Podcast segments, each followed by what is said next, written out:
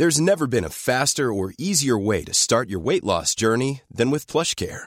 PlushCare accepts most insurance plans and gives you online access to board-certified physicians who can prescribe FDA-approved weight loss medications like Wigovi and Zepbound for those who qualify. Take charge of your health and speak with a board-certified physician about a weight loss plan that's right for you. Get started today at plushcare.com slash weight loss. That's plushcare.com slash weight loss. plushcare.com slash weight loss.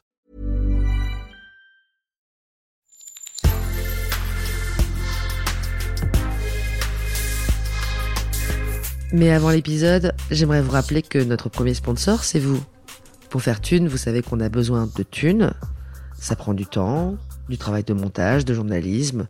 Je vous épargne le fichier Excel des coûts. Mais à vous qui kiffez thunes, pour assurer notre indépendance financière et pour que ça continue, eh bien, il n'y a qu'un moyen, la cagnotte Tipeee.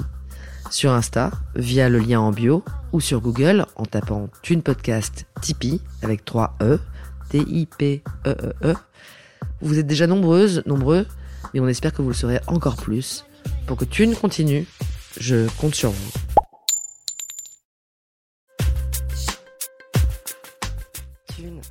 Le premier podcast intime sur l'argent.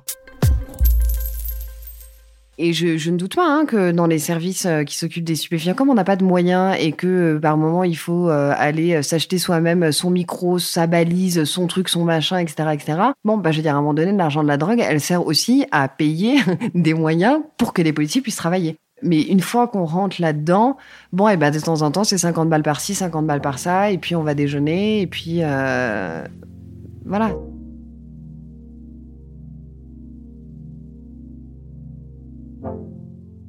Vous aimez les flics Ou vous n'aimez pas les flics? Dans tous les cas, cet épisode est pour vous. Parce qu'ils sont 150 000 en France, qu'ils viennent de tous les milieux, qu'ils vont partout, que leur présence scande et structure notre vivre ensemble et qu'ils ne parlent jamais d'argent. Pour une raison très simple d'ailleurs, les flics ne parlent pas. Ils sont soumis au fameux devoir de réserve. Agnès Naudin, capitaine de police, accepte pourtant pour thune d'aborder tous les sujets. Salaire, avancement, primes, politique du chiffre, corruption, abus de pouvoir. Du commissaire au CRS, des stupes à la BAC. Comme elle le dit elle-même, dans la police, l'argent, c'est le nerf de la guerre. Bonne écoute.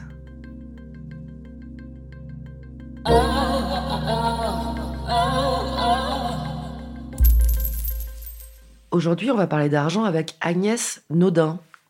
Agnès, tu as 38 ans et tu es flic, ou plus exactement euh, capitaine de police. Oui, tout à fait. Alors, on va d'abord un peu revenir sur ton parcours. Alors, t'es né où? T'as grandi où? Et ils faisaient quoi tes parents? Alors, euh, je suis née dans le 92, j'ai vécu dans le 78, donc dans des banlieues euh, bourgeoises, on va dire, de la région parisienne. Mon père, il était cadre supérieur, puisqu'il travaillait en banque et puis il travaillait dans la finance. Donc, euh, on était dans une famille qui était assez, qui était assez aisée. Et ma mère est infirmière. Alors, tu viens de sortir avec Fabien Bilran un ouvrage qui s'appelle Police, la loi de l'Omerta, qui collecte de nombreux témoignages de policiers. Et un truc qui m'a frappé dans ce livre, c'est que tous les profils qu'on découvre, tu es quasiment celui qui a les parents les plus bourgeois, en quelque sorte. Euh, Il y a beaucoup de gens qui parlent, il y a une douzaine de, euh, flics qui racontent des, choses qui leur sont arrivées un peu comme des lanceurs d'alerte. Et souvent, leur enfance est mentionnée. Et j'ai noté que leurs parents, c'est par exemple, alors il y a chaudronnier, contrôleuse euh, à la RATP, mère au foyer, ouvrier dans le bâtiment, employé de pressing ou même mineur. La police, c'est un moyen d'ascenseur social pour les gens qui y rentrent? Pour être gardien de la paix, il faut avoir le bac, donc pas forcément avoir fait d'études. Donc effectivement, on va retrouver, euh, je pense, des jeunes euh, qui sont issus de, de classe moyenne, je crois que c'est comme ça qu'on dit. Pour les officiers et pour les commissaires, il faut entre bac plus euh, 3 pour les officiers et bac plus 5. Donc généralement, et ça on le sait, c'est pas une surprise, euh, ceux qui font des études soit arrivent à se les payer en faisant des boulots à côté, etc., etc. Et je leur tire mon chapeau parce que c'est souvent difficile. C'est des concours hein, pour être commissaire. C'est des concours. Oui, oui, tout à fait, c'est des concours. Mais j'ai les études, il faut quand même les avoir faites. Dans les officiers et les commissaires que j'ai pu croiser, la plupart, en règle générale, sont issus euh, des classes, euh, de classes favorisées. à l'intérieur de la police, tu peux gravir les échelons Quand tu veux, euh, comme tu dis, gravir les échelons, tu passes de corps en corps. Donc, quand tu fais le gardien de la paix et que tu veux devenir officier, bah, tu passes un concours. Et ils sont très difficiles, ces concours-là. Et en plus, donc là, on va parler thunes, quand on repart en école, euh, parce que la, rémunération d'un policier, quel qu'il soit, il y a la rémunération euh, brute, c'est-à-dire le traitement brut euh, mensuel, et il y a plein de primes. Et tu as un tiers de ta rémunération, en gros, qui est composé de primes et que tu perds. Donc, quand tu repars en école, que tu perds un tiers de ton salaire, et qu'en plus de ça, généralement, l'école n'est pas à côté de ton domicile, et que du coup, tu dois faire plein d'allers-retours pour aller rejoindre ton domicile le week-end, c'est un vrai engagement financier. Et ça, par exemple, je sais qu'il y a des gardiens de la paix ou des officiers qui ne passent pas les concours parce que ça, ils ne pourraient pas, je veux dire, dans leur euh, situation particulière, ils pourraient pas le supporter. C'est trop cher. Exactement.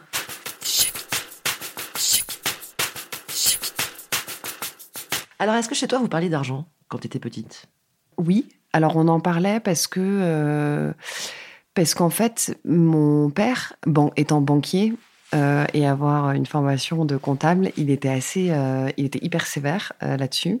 C'est-à-dire que quand j'ai été en âge, entre guillemets, d'avoir un budget, c'est-à-dire à 18 ans, c'était c'était très, très, très calculé, très chronométré. Mais mes parents ont toujours tenu à ce que. à ce que on, on, on ait cette notion de l'argent et qu'on travaille très tôt. Moi, j'ai commencé à travailler euh, à 18 ans. Et je bossais pendant mes études, euh, que ce soit l'été, mais aussi, euh, j'ai été hôtesse d'accueil pendant, euh, je sais pas, pendant, pendant 5 ou 6 ans au moins. Money, money. J'ai toujours voulu bosser dans la police. Ça, c'est depuis toute petite. Depuis Donc, toute petite. Hein. Depuis toute petite. Donc 18 ans, je me pose pas de questions. Je m'inscris à la faculté de droit à Nanterre. euh, bon, voilà. Et pendant mes années d'études, j'étais à l'époque avec euh, quelqu'un qui, euh, qui n'aimait pas les flics. Et donc du coup, je me suis dirigée vers, vers d'autres possibilités ou d'autres métiers, notamment les avocats. Et donc quand j'ai passé les concours d'avocat la première fois à l'issue de, mes, de mon DEA, donc de mes cinq années de droit, euh, et je l'ai pas eu.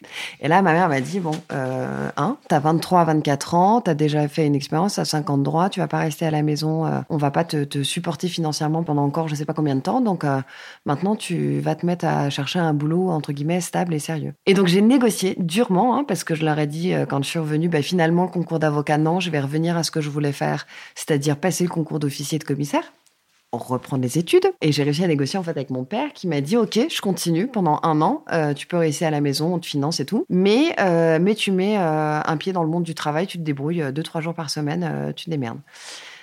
Et ce que j'ai fait, donc j'ai trouvé un boulot d'assistante de, de, de justice à la cour de cassation. Et c'était pas tant ce que j'étais payée parce que j'étais payée euh, 400 balles par mois. Donc je faisais ça, euh, à la cour d'appel de, de, de Paris, pôle terrorisme et bande organisée. Donc, je travaillais euh, là-bas euh, deux jours par semaine. Et en même temps, je faisais l'institut de criminologie au Panthéon et je passais les concours. J'ai beaucoup bossé cette année-là. Et puis ensuite, j'ai eu le concours et je suis rentrée dans la police.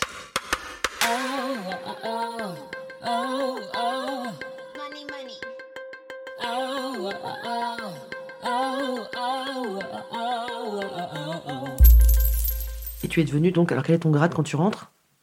Officier de police, lieutenant. Lieutenant. Voilà. Voilà. J'ai déjà j'ai 18 mois d'école. À hein. 18 mois d'école. bien relou. Donc euh, là, tu tapes 18 mois à Canécluse. Euh, alors Canécluse, ça dit rien à personne, mais c'est euh, c'est dans le 77, Seine-et-Marne. Euh, c'est dans un trou paumé.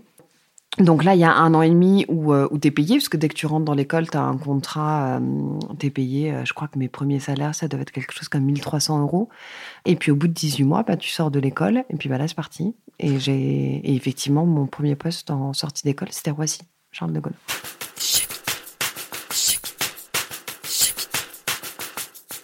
Et tu te retrouves à Roissy. Alors, petit point, j'ai cru comprendre que euh, les euh, premières mutations, les premiers postes euh, qu'on donne à choisir aux gens qui entrent dans la police, c'est Paris ou Paris un peu. Hein. C'est région parisienne ou région parisienne apparemment. C'est ça. Ça, c'est vrai pour les gardiens et les officiers. Pour les commissaires, beaucoup moins, parce que, euh, bah, parce que les postes de commissaires, il y en a partout en France et qu'ils sont obligés de bouger tous les quatre ans, en moyenne, on va dire. Et donc, euh, on peut se retrouver en sortie d'école de commissaire et avoir un poste à Nîmes, par exemple. Quand on est officier, c'est Paris, région parisienne, 93, 94, euh, ouais, les postes où généralement, euh, ouais, qui sont les postes difficiles, parce que souvent les, les officiers n'y restent pas. Et donc, euh, c'est des postes qu'on ouvre euh, en sortie d'école. Commissaire, c'est vraiment le haut du haut du panier. euh, Oui. C'est Commissaire, c'est le plus haut grade euh, dans la police. Il y a les gardiens, Ouais. ensuite il y a les officiers, qui sont le corps des officiers, lieutenant, capitaine, commandant, et ensuite il y a le corps des commissaires, commissaire, commissaire divisionnaire, etc., etc., etc. Apparemment, tout ça va avec une amplitude de salaire, euh, enfin, en tout cas de revenus, Oui. euh, qui est énorme. Ouais, mais si on reprend par mois, par exemple, euh, là, je suis capitaine de police au sixième ou septième échelon, je crois, et, et moi, je reçois 3200 euros par mois, ce qui est énorme pour un, enfin, ce qui est énorme, ce qui est bien payé pour un fonctionnaire quand même. Catégorie A, certes, mais ouais, et je ne suis, entre guillemets, que capitaine. Ça veut dire qu'un gardien de la paix, euh, qui est gardien de la paix depuis une dizaine d'années, il doit bien gagner, à mon avis, entre 2200, 2000 et 2200 euros. Et un commissaire, lui, il est plutôt autour de 4000, 4005. Et les commissaires en fin de carrière peuvent euh, ouais, finir leur carrière à 7 8 000 euros. Les commissaires sont mieux payés que les préfets.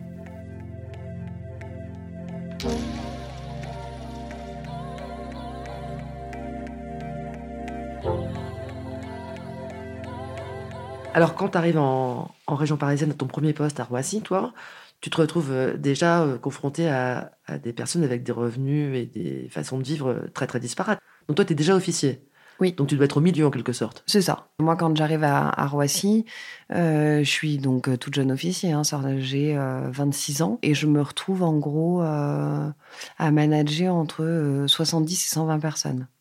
Alors après, dans les grades, quand je démarre jeune lieutenant, bien évidemment, je suis moins payé que, euh, que des gardiens qui sont devenus brigadiers chefs ou majors, qui eux gagnent beaucoup plus que moi. Donc, ils peuvent être en dessous de toi, mais ils gagnent plus que toi. Oui, tout à fait. Bah, c'est normal. Eux, Ouais, ils sont à 20 ans de carrière ou du 10, 10, 15, 20 ans de carrière et moi, je viens de débuter. Donc ça, c'est pas... euh, Les gens parlent de thunes euh, dans les commissariats ou Ah bah oui, au boulot? Ah bah, c'est le nerf de la guerre en fait. Donc euh, ça parle de, de thunes, euh, alors pas forcément des salaires, parce que ça, on les connaît tous, hein, les salaires qui sont euh, affichés, enfin c'est des trucs qui sont publics. Il y a des Donc, euh, grilles. il y a des grilles, exactement, des grilles indiciaires. C'est pareil dans toute la fonction publique en règle générale, donc les policiers n'y échappent pas. Après, on parle de, de, de thunes quand il s'agit des primes, parce que ça c'est de l'argent, et donc forcément euh, ça crée des dissensions et des problèmes. Et Bon, On va y revenir parce que c'est un gros chapitre, les primes. hein. voilà, les primes. Il y a aussi euh, les facilités euh, qu'on peut avoir. donc, quand on a de la chance d'avoir un restaurant administratif, par exemple, ça, c'est des facilités d'accès financières aussi, euh, voilà, qui sont pas valables partout sur tout le territoire. Ensuite, il y a les temps de trajet, temps de transport. Donc, euh, quand vous êtes à la PAF, alors ça, c'était un gros sujet, à la PAF, police aux frontières à Roissy-Charles de Gaulle, on avait un régime cyclique qui était le 2-2-3. Donc, 2-2-3, c'est-à-dire que tu travailles deux jours, tu es de repos deux jours, tu travailles trois jours, et donc, euh, c'est un cycle qui tourne sur 15 jours. Et la plupart de ceux qui étaient à Roissy-Charles de Gaulle venaient du Nord. Donc quand ils viennent du Nord et qui sont en célibat géographique, ils louaient des chambres, généralement avec d'autres qui étaient dans d'autres groupes.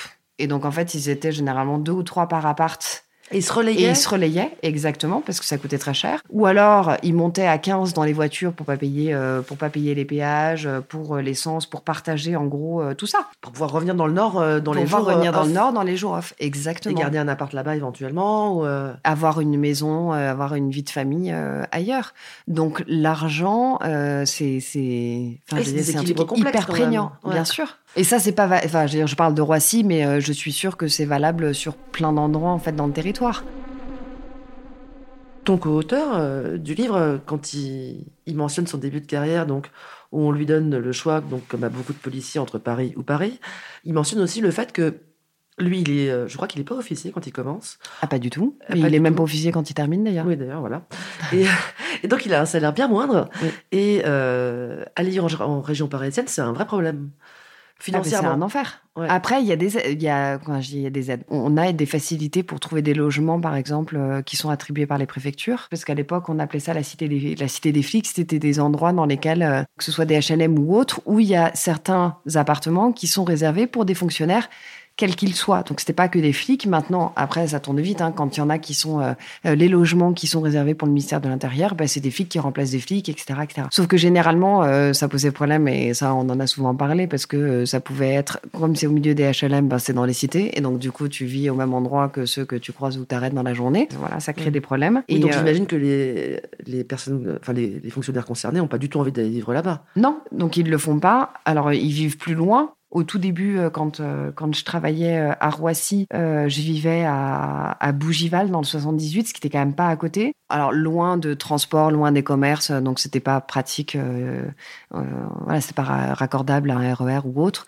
J'aurais pas pu vivre là et travailler dans Paris, ça aurait été plus compliqué. Mais bon, à Roissy, je prenais ma voiture, et puis bon après, en histoire de thunes, bah du coup, quand tu fais tes calculs pour payer les impôts, bah, tous les frais de déplacement que tu fais, tu le comptabilises. Et ce qui moi, c'est ce qui m'a permis de pas payer d'impôts pendant un certain temps parce que étant mère célibataire avec un enfant, euh, en ayant euh, quasiment, euh, je sais plus combien ça faisait de kilomètres, et donc du coup j'avais des frais professionnels qui étaient tels que au final je payais pas, j'ai pas payé d'impôts pendant pendant je pense les dix premières années de ma vie professionnelle. Donc la thune, bien évidemment qu'on en parle et que voilà et que ça reste des difficultés effectivement pour se loger, des difficultés de transport,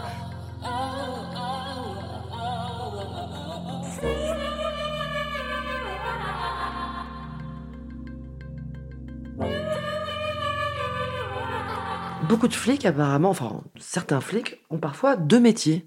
Il y a l'idée qu'on peut euh, être policier et avoir un travail en plus pour boucler le budget. Ben, c'est pas déclaré. Il y a certaines activités qu'on a le droit de faire. Moi, par exemple, quand je me suis mise à écrire, les droits d'auteur, je, voilà, ça, c'est, une possibilité. Tout ce qui est euh, lié à l'artistique, euh, il y a des déclarations. Sculpteur et policier. Exactement, voilà. Tout ça, c'est possible. En revanche, être policier et travailler dans une agence de sécurité privée, ça, c'est pas possible. Donc généralement ceux qui le font, ou déménageurs, parce que ça c'est un truc qu'ils font régulièrement aussi, euh, déménager, euh, construire des cuisines. Euh, il y en a beaucoup qui ont, voilà, qui ont ces dons manuels et qui... en plus, c'est souvent des hommes. Hein. On, précise que la police, donc tu me disais, c'est 70% d'hommes. Ah, oui, en, en moyenne 70% d'hommes. On, voit dans le livre qu'il y en a beaucoup qui ont dans leur parcours éventuellement un très bon niveau physique, avec une pratique du sport très régulière. on est sur des bonhommes. Euh, donc évidemment, ça, ça, peut aider quand on veut faire des ménageurs ou tout à fait. et ça, ils le font, mais ils le font, euh, ils le font effectivement pour mettre du beurre dans les épinards, mais c'est pas, ouais, c'est pas déclaré. Donc non, ils n'ont pas le droit de le faire à l'origine. Et il y a une tolérance par rapport à ces deuxièmes emplois? Ah bah pas du tout. Non, ils le ah planquent bah vraiment. C'est un truc qui est planqué. Ah oui, ah c'est un truc qui est, qui, est, qui est, su, mais qui est pas su. En fait, c'est-à-dire que tout le monde le sait, mais en réalité, il n'y a pas vraiment de contrôle qui est fait euh, là-dessus.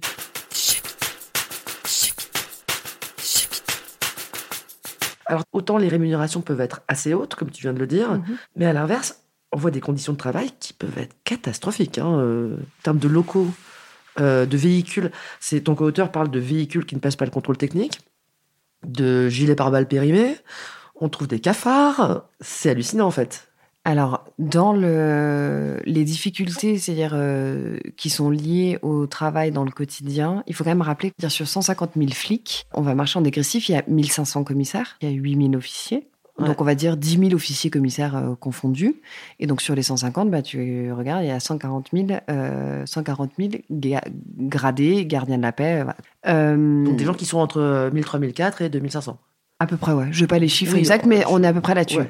Mais ce qui, en soi, quand on regarde euh, combien sont payés, par exemple, les professeurs, on, fait partie de ceux qui sont les mieux payés dans la fonction publique. On est même mieux payés que les gendarmes. Euh, je ne dis pas que c'est suffisant, je dis que on est, les, je crois, de mémoire, les mieux payés dans la fonction publique.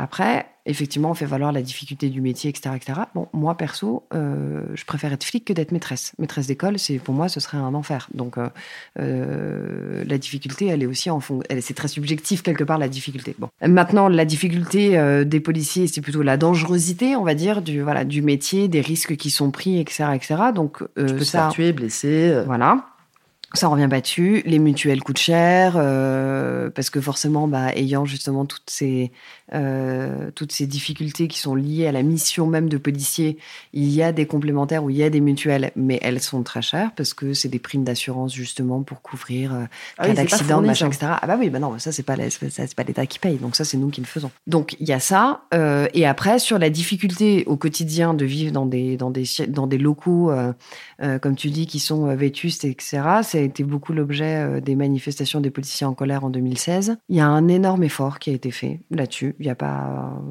je il y a pas, il y a pas à le nier. Et c'est vrai, il y a beaucoup de locaux qui ont été refaits. Il y a eu des, des dépenses de fonctionnement qui ont été, euh, qui ont été faites dans ce sens-là.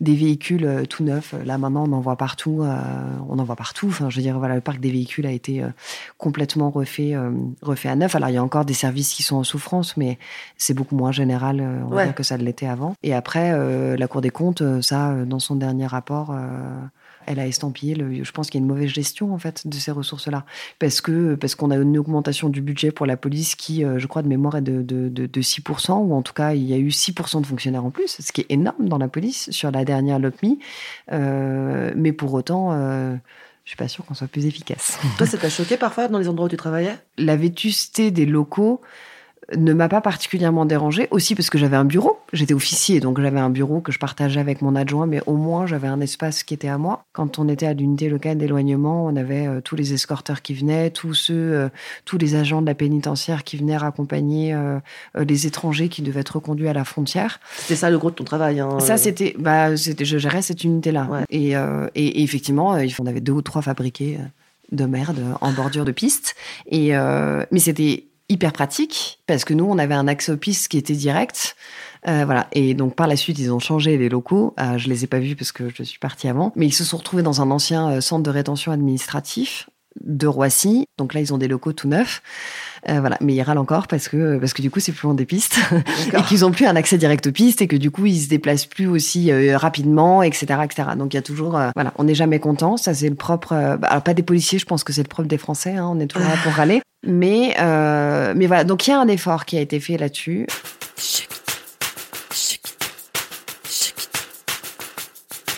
Quand tu es aux frontières, tu te retrouves, j'imagine, à accompagner des gens qui sont en tentative d'immigration en France, qui, qui, viennent souvent parce qu'ils sont assez misérables. Est-ce que c'est un truc qui a pu te toucher?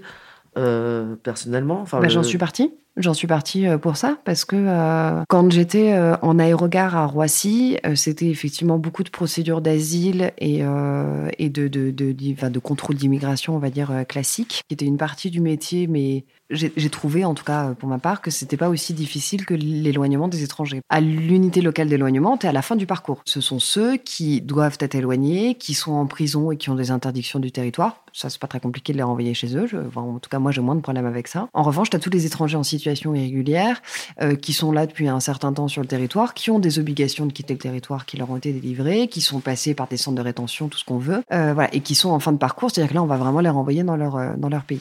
Quand tu te retrouves avec euh, des femmes avec des enfants, parce qu'il euh, y en avait hein, de manière, euh, c'était pas quotidienne, mais il y en avait quand même de manière régulière. Je me suis déjà vue arracher un bébé des bras de sa mère parce que parce qu'elle menaçait de le tuer si jamais elle rentrait au pays. Donc dans des situations, on va dire très très difficile et, et de crise voilà, tendu. Et euh, si c'était quand c'était pas ça, il s'ouvrait les veines pour ne pas repartir.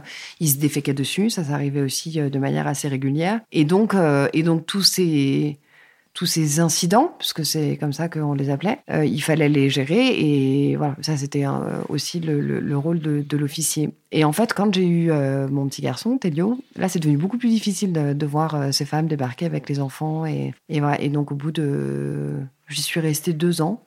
Euh, et au bout de deux ans, euh, voilà, j'en suis, euh, j'en suis partie. Et là, je suis arrivée au Bourget. Alors, le Bourget, on décrit un peu ce que c'est que le Bourget. C'est un aéroport pour des avions privés? C'est ça, aviation civile, pas commerciale. Donc, c'est de tous les jets. Donc, c'est tous les patrons du CAC 40, c'est tous les étrangers qui viennent voilà, avec, avec leur jet privé. Donc là, on est vraiment dans un univers qui est.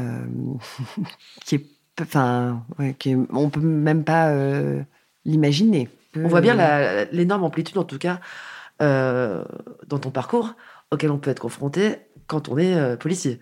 Ouais, mais quand on a vécu et quand on a été élevé dans un milieu bourgeois, c'est beaucoup plus facile de s'adapter. Forcément, au Bourget, c'est des métiers de représentation parce que là, on a.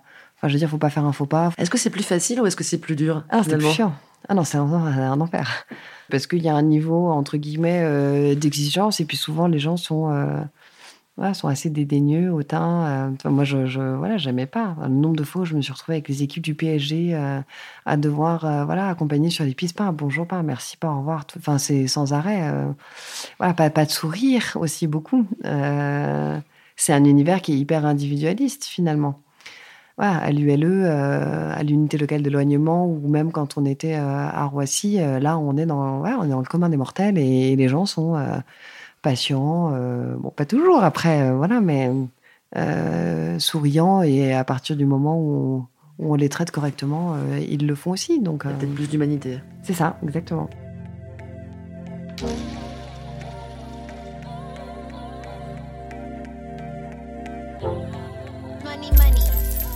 Tu dis que l'argent c'est le nerf de la guerre. Globalement, il y a quand même euh, un bon tiers, j'ai l'impression, du revenu des policiers qui vient de ces fameuses primes. Alors, dans les primes, ce qu'on appelle les primes, euh, par exemple, moi, en tant qu'officier, j'ai une prime de commandement qui évolue. Hein, elle est de plus en plus euh, forte en fonction du grade et en fonction de l'échelon.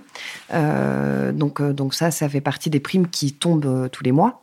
Ensuite, dans euh, ce qu'on va appeler euh, la course au résultat, il y a les primes individuelles et collectives qui sont délivrées euh, tous les ans par, bah, par les services. Et donc là, bah, prime collective, c'est pour un groupe qui a bien travaillé, puis prime individuelle, c'est pour une personne qui est récompensée par son activité. Alors, et là, on parle pas de, on parle pas de, c'est pas des primes de 10 000 euros. Hein, on n'en est pas. Enfin, pour les commissaires peut-être. Alors ça, c'est un grand sujet tabou, parce que les, commissaires ont aussi une partie de leur euh, de leur rémunération qui est faite sur des primes. C'est-à-dire qu'il y a, y a pas de, ça n'est pas public. Le sous-texte de plusieurs témoignages dans ton livre, c'est qu'on a l'impression que bon, la politique du chiffre est quelque chose qui peut être mal vécu par en tout cas certaines des personnes qui témoignent la fameuse politique du chiffre qui pousse à plus de résultats, mais qui a une chaîne euh, de hiérarchie qui suit une chaîne de primes. C'est-à-dire que le mec en bas va avoir une petite prime s'il fait bien les chiffres, et le mec en haut, au-dessus, et notamment le commissaire peut-être, va avoir beaucoup plus de primes en fait. C'est ça. Euh, et la petite prime, enfin moi à l'époque, euh, par an, c'était quelque chose comme 500 euros. Donc une prime individuelle, c'est 500 euros.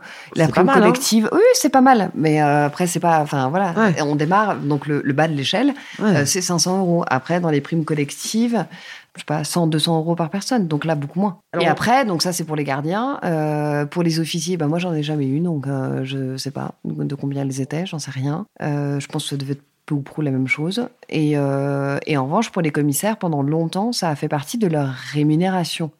Donc eux, ils avaient une partie, en gros, ils avaient une partie fixe et puis une partie euh, qui était euh, qui relevait des objectifs. S'ils remplissaient leurs objectifs, ils avaient droit euh, à ces primes-là. Ça a été réduit. ça, je sais que c'est quelque chose qui a été modifié parce que justement, ça a fait ça a fait couler beaucoup d'encre, mais je sais qu'il y a encore des primes voilà, qui sont sur leurs leur résultats. mais il y, a une, opacité, c'est-à-dire que nous, on ne sait pas ce qu'ils gagnent, mais entre commissaires, ils ne savent pas non plus. Donc ça, c'est vraiment le sujet tabou. Le seul truc dont on a tous parlé à l'époque, euh, c'est quand Monsieur Guéant s'est fait euh, attraper parce qu'il avait tapé dans la caisse, c'était la caisse des primes. Et cette année-là, effectivement, les officiers et les commissaires étaient vénères parce qu'eux, ils n'avaient pas eu de primes. Voilà, Monsieur Guéant était passé par là. Pour les gardiens de la plaie, on appelle ça des mises à disposition. Donc quand, par exemple, tu es, un, un mec qui travaille à la BAC euh, et que... et et que tu ramènes quelqu'un au commissariat parce qu'il a fait telle ou telle infraction, c'est ce qu'on appelle une mise à disposition. Et eh bien, plus tu fais de mise à disposition, plus tu fais du chiffre et, euh, et plus ton chef est content. Et si ton chef est content, bah, dans ces cas-là, c'est peut-être toi qui auras la prime. C'est très, très simple en fait. Sauf que dans le privé, dans le privé, c'est la même chose. Dans le privé, c'est quantifiable, c'est fait mm. différemment. Euh, c'est euh, euh, si vous arrivez, je sais pas, on peut en parler des primes dans la banque aussi. moi, ma sœur, elle est banquière, donc souvent on en discute. Elle a une rémunération fixe et puis il y a le variable et le variable, il est en fonction d'objectifs et ces objectifs, c'est si tu fais signer tant de contrats par voilà. donc d'assurance, de exactement.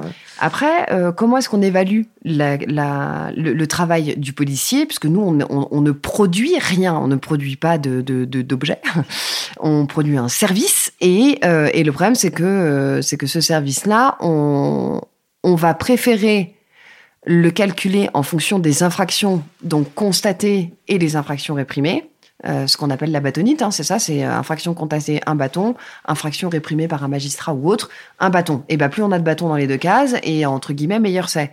Après, celui qui va passer une heure à prendre des plaintes, ben, lui, on en a rien à foutre qu'il passe une heure à prendre une plainte. Hmm. Celle qui va passer quatre heures à écouter une victime de viol, bon, bah, c'est pas grave, hein, les viols, faut savoir, ça fait pas partie des choses qui sont, entre guillemets, mis en, à l'honneur ou qui sont euh, je sais pas. euh, Oui, l'écoute n'est pas forcément valorisée, le temps. non, l'écoute pas- et le temps fonctionnaire passé Ouais. sur certaines infractions, et notamment sur les infractions des atteintes aux personnes, ne sont pas.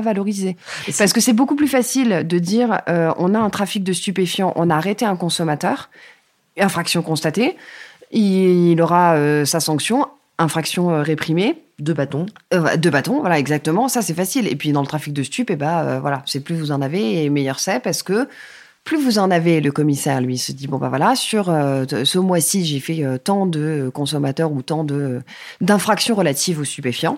Donc, ça veut dire qu'il y a beaucoup de trafic sur mon territoire. Et donc, s'il y a beaucoup de trafic, ça veut dire que j'ai besoin de plus de moyens, de plus de personnes. Et ça, on en revient à la même chose, c'est le nerf de la guerre. Donc, en fait, c'est la politique pénale en haut lieu qui va déterminer l'action du policier et donc la manière dont on va mettre en, œuvre et mettre en rémunérer œuvre et rémunérer et, quelque euh, part par les primes. Ouais. Exactement.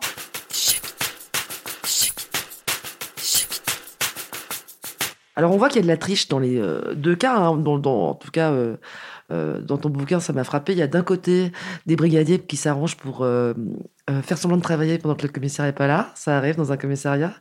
Et de l'autre côté, effectivement, des commissaires qui, euh, qui poussent quasiment euh, leurs agents à inventer des points de deal là où il n'y en a pas, euh, avec des consommateurs qui ont l'air d'avoir même pas de grammes de shit sur eux, euh, pour euh, montrer que euh, on mérite les primes. Il y a des fonctionnaires qui sont hyper motivés. Euh, effectivement, euh, souvent, on entend qu'en province, euh, c'est moins le cas, parce qu'une fois qu'ils sont arrivés, qu'ils ont obtenu leur mutation et qu'ils arrivent en province, ils bougeront plus jamais de leur vie. Et souvent, d'ailleurs, les jeunes qui sont euh, qui arrivent en province trop tôt, c'est très difficile pour eux parce qu'ils ont encore la niaque, ils ont encore l'envie et, et paf, ils se font stopper parce qu'ils travaillent avec des gens qui, eux, n'ont pas envie de bosser.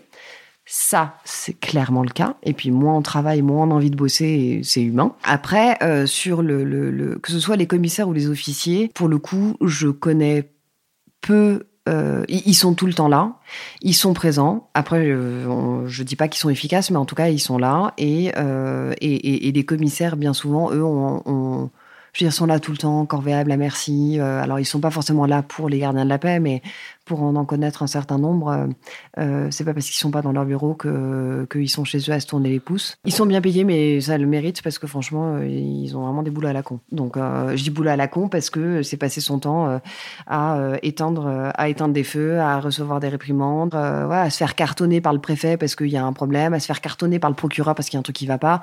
Donc voilà, c'est, je dis, c'est un métier, euh, le, métier de commissaire de police. Je sais pas s'il mérite d'être aussi bien payé, mais en tout cas, je pense que c'est un métier qui est vraiment, vraiment pas facile. Parce qu'en plus, ils n'ont pas la même reconnaissance que les préfets, par exemple. Et ils n'ont pas les mêmes moyens et ils ont surtout pas les mêmes pouvoirs.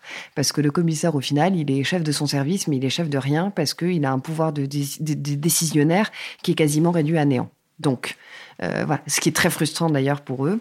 Euh, et ça, ça c'est encore euh, multiples choses à, à changer euh, dans les structures.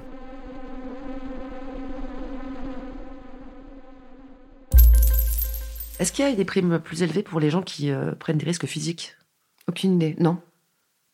Non, je, je sais pas. Mm. Après, les CRS, ils ont plein de primes parce que eux, ils sont. euh, c'est pas pour les risques physiques, c'est surtout pour l'éloignement. C'est parce que eux, ils sont euh, trois semaines par mois, euh, euh, ils sortent de, de, de chez eux, et donc c'est ce qu'on appelle les IJAT, euh, les indemnités journalières de. Éloignement, ouais. Voilà, d'éloignement. 12 heures, par, plus de 12 heures euh, loin de ton domicile. Voilà. Et donc, euh, c'est un CRS gagne très bien sa vie. Mmh. Mais il ça, est a jamais été, chez lui. ça a été augmenté, je crois, récemment, les, euh, les primes. euh. Oui, oui, bah, ça, augmente ouais. régulièrement et, euh, et d'ailleurs souvent on dit que les CRS vont disparaître parce qu'ils coûtent cher. Euh, bon, ils sont encore là et, euh, et, et la plupart des CRS d'ailleurs sont en CRS et, et restent aussi en CRS parce que parce qu'il y a un confort financier là-bas qu'ils n'ont, enfin oui, confort que financier parce que c'est pas le reste. Hein. Enfin voilà, ils ont des missions qui sont qui sont qui sont difficiles et qui sont astreintes à, à plein de à plein de contraintes. Il y a beaucoup de CRS qui ont des problèmes familiaux aussi, du fait euh, de l'éloignement. euh, donc, euh, donc voilà, ça, ça fait partie. Donc c'est vraiment la motivation première du CRS, on va dire quand même que c'est là une a priori. Non, c'est pas, je sais pas, je veux pas parler Ouais, à leur place. C'est pas, être- la, ouais, c'est ouais, pas la première cause, mais en tout cas, euh, voilà, in fine, une fois qu'on est dedans et que on a euh, entre guillemets goûté à ça et qu'on supporte bien le métier, bah, il vaut mieux rester là qu'aller en sécurité publique. Il y a pas de doute.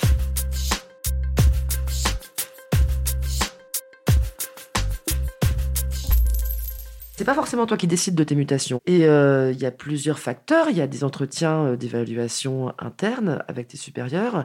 Et puis il y a le rôle prégnant des syndicats. Alors, euh, les syndicats, j'ai l'impression que c'est euh, ça fait un peu la pluie et le beau temps euh, dans la police.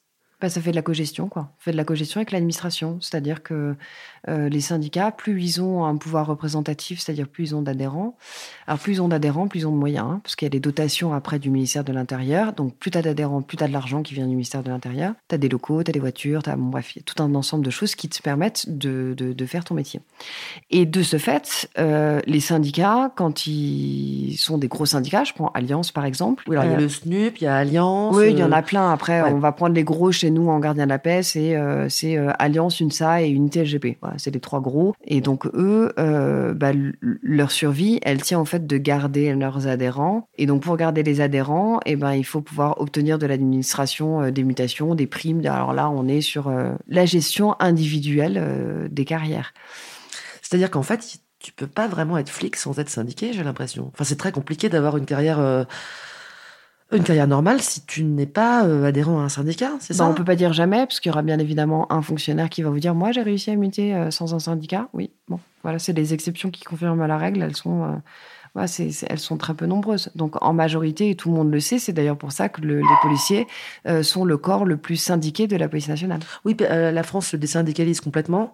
Euh, dans la police, ça ne. Bah, ça bouge pas, Ça puisque c'est eux qui font les carrières. Ouais. C'est-à-dire quand tu veux passer de lieutenant à capitaine ou de capitaine à commandant, euh, là, il faut être ce qu'on appelle l'expression consacrée, c'est attaché au tableau. Le tableau d'avancement. Donc il y a des tableaux d'avancement où il y a une prise en compte d'un certain nombre de critères. Euh, le premier des critères étant l'ancienneté. Et ensuite, euh, et ensuite, bah, si euh, si euh, tu prends les plus anciens qui peuvent prétendre au grade de major, bah, ensuite tu vas regarder les notations et puis euh, et voilà. Donc là, tu vas voir. euh, Donc les notations, c'est les notations, c'est les notes qui sont rendues tous les ans par, par, par les supérieurs. par les supérieurs hiérarchiques, exactement. Et après, il y a l'appartenance au, au syndicat.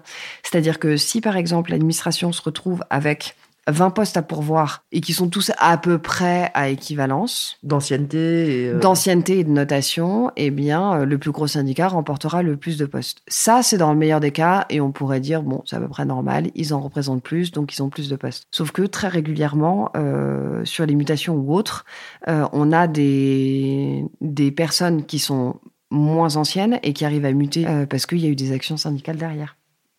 Voilà, ça c'est quelque chose qui peut arriver. Donc le rôle des syndicats là-dedans, pour moi, il est hyper malsain. Toi, t'es syndiqué? Ah bah moi je suis syndiquée et je suis représentante syndicale, les deux. Alors comment ça marche? Du coup, tu travailles pour le syndicat? Je travaille pour le syndicat, je suis détachée de manière permanente pour le syndicat. Donc tu es toujours rémunéré par la police, mais euh, ton travail, il est pour le syndicat. Exactement. C'est euh, un syndicat qui existe au sein de la FSU. La FSU, c'est une grosse fédération d'enseignants. Donc c'est un syndicat qui est plutôt à gauche. Oui, c'est un peu le syndicat de gauche de la police. Voilà. Non, il y en a, il y en a d'autres, mais euh, non, parce que CGT aussi, euh, CGT Police, euh, tout ça. Nous, c'est la FSU. On est tout petit, donc on n'est pas représentatif. Donc vous n'avez pas trop de pouvoir sur les avancements? Ah bah, on n'en a aucun.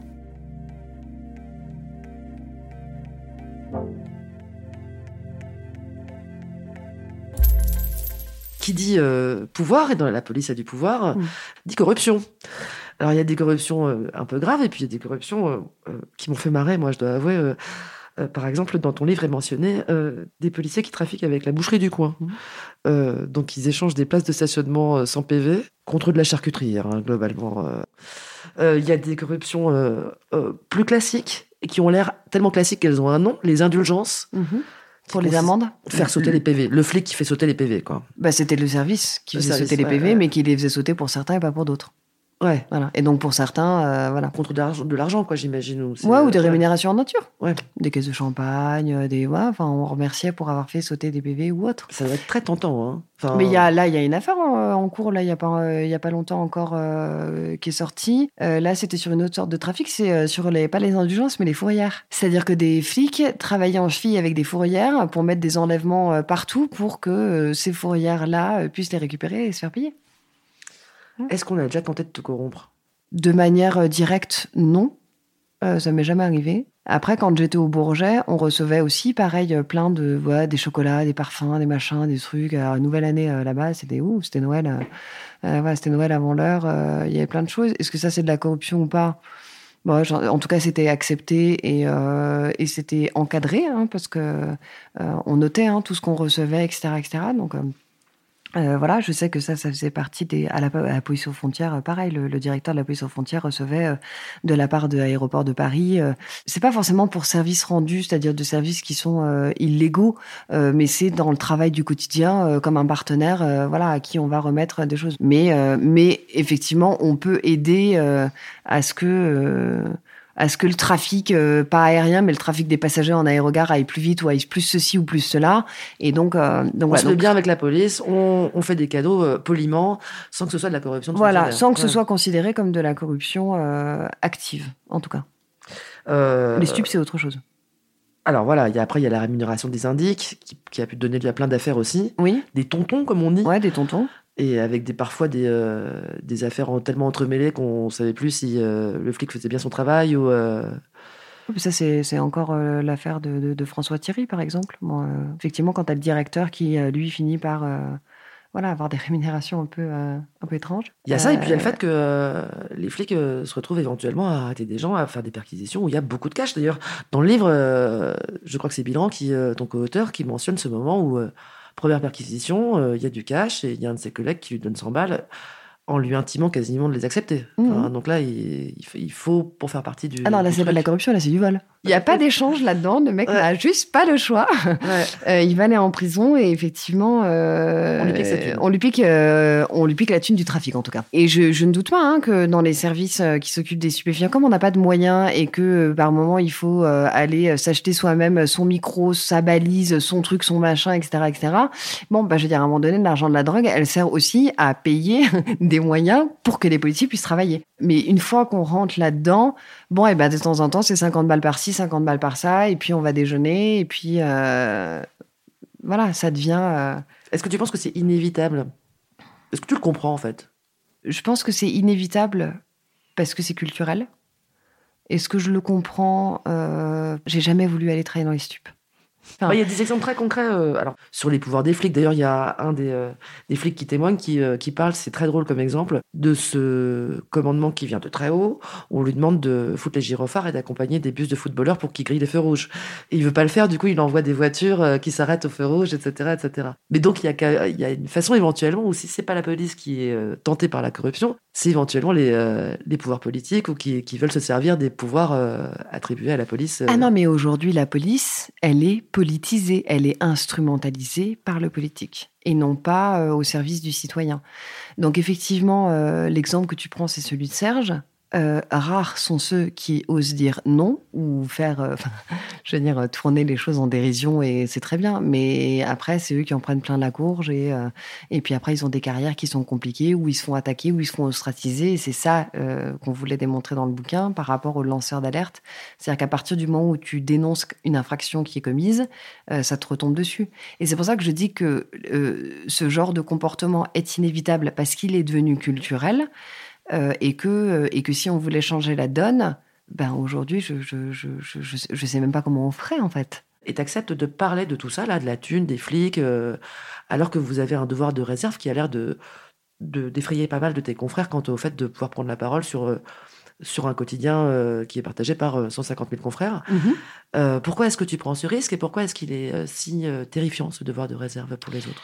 Alors déjà, ce risque-là, je le prends pas pour de l'argent, faut le savoir, hein, parce que euh, écrivain, euh, voilà, c'est des bouquins qui se vendent pas euh, et qui sont dans des niches, et donc euh, je, j'ai tiré quasiment euh, rien de tout ça. Au contraire, ça m'a coûté cher, parce qu'aujourd'hui, je suis poursuivie pour violation du secret de l'instruction pour le premier ouvrage qui est sorti en 2018, donc ça veut dire des frais d'avocat, etc., etc. On prend pas le risque pour de l'argent, mais je sais que c'est parce que j'ai de l'argent que je peux prendre le risque. Donc je reviens à ce qu'on disait au début de l'émission. Aujourd'hui, je suis dans une situation financière qui me permet de prendre ce risque-là. Parce que si j'ai besoin d'un avocat, et ça va arriver là dans pas longtemps, parce qu'ils vont venir me chercher des poux, euh, j'ai l'argent pour payer les avocats.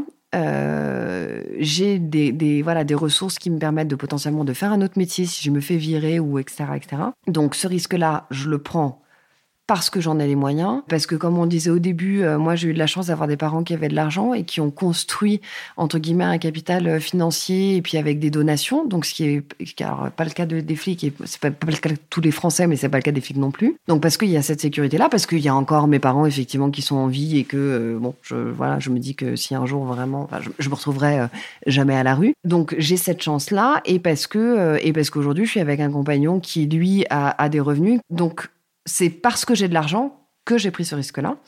Et ce risque-là, je l'ai pris pour les flics, parce que ça, ça reste quelque chose qui est euh, dans notre ADN aussi de policier, c'est euh, défendre la veuve et l'orphelin, certes, mais c'est aussi euh, ceux qui sont autour et, qui, et qui essayent de faire progresser l'institution. Et aujourd'hui, ça, alors, c'est le bien-être policier, on n'en parle pas. Donc oui, bien évidemment, ils sont maltraités par la population, ils sont détestés, ils sont haïs, ils ont euh, beaucoup de difficultés à faire euh, euh, leur travail dans le quotidien. Mais ça, on le sait quand on rentre dans la, dans la police, on sait que ça va pas être facile. En revanche, ce qu'on ne sait pas, c'est les situations dans lesquelles on va se retrouver en interne et la merde que c'est en interne parce que parce que contrairement aux gendarmes justement et je pense que les primes sont une raison aussi directe du côté très individualiste chez les policiers qui a beaucoup moins chez les gendarmes, parce que les gendarmes, ils sont dans un collectif, parce que c'est un groupe, parce que ça fait partie de l'armée, ça fait partie de leur ADN. Et les policiers, c'est pas le cas. Et donc, euh, quand tu es dans un système qui est quand même individualiste, c'est chacun pour soi et entre guillemets Dieu pour tous, et que... Donc avec euh, des, des, systèmes de carrière où un tel aura plus d'avancement, sera mieux vu du syndicat, aura plus de primes, etc., etc. On connaît pas la prime du commissaire d'à côté. Exactement, voilà, tout ça, cet univers-là. Euh, et que et que quand on a des problèmes, il faut pas en parler. Quand voilà, quand on en parle, on se fait désarmer. Quand euh, on n'est pas d'accord avec les pratiques, euh, euh, on se fait aussi ostraciser, etc., etc. On tombe en dépression. Enfin, je veux dire, c'est pas étonnant qu'il y ait beaucoup de suicides dans la police.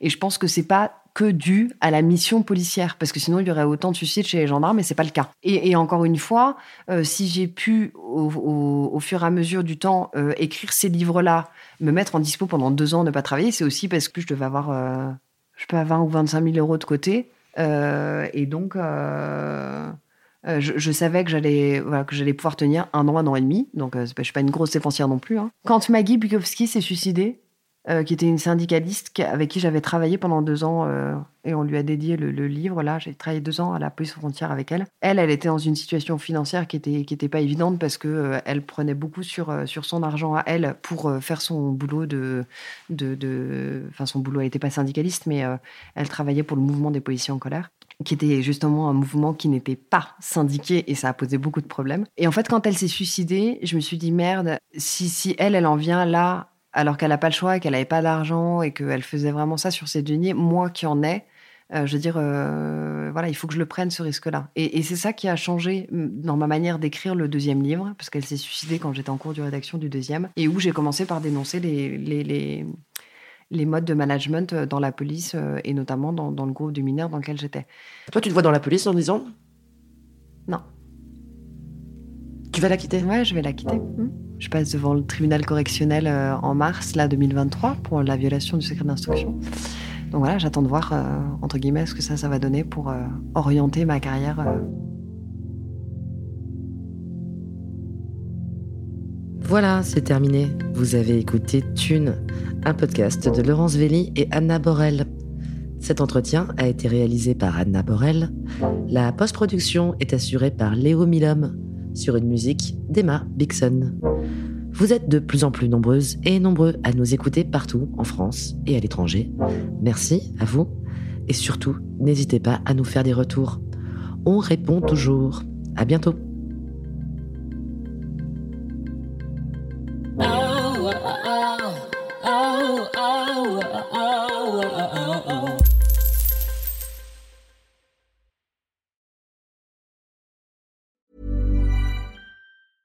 Planning for your next trip? Elevate your travel style with Quince. Quince has all the jet setting essentials you'll want for your next getaway, like European linen, premium luggage options, buttery soft Italian leather bags, and so much more. And is all priced at 50 to 80% less than similar brands. Plus, Quince only works with factories that use safe and ethical manufacturing practices. Pack your bags with high-quality essentials you'll be wearing for vacations to come with Quince. Go to quince.com slash pack for free shipping and 365-day returns.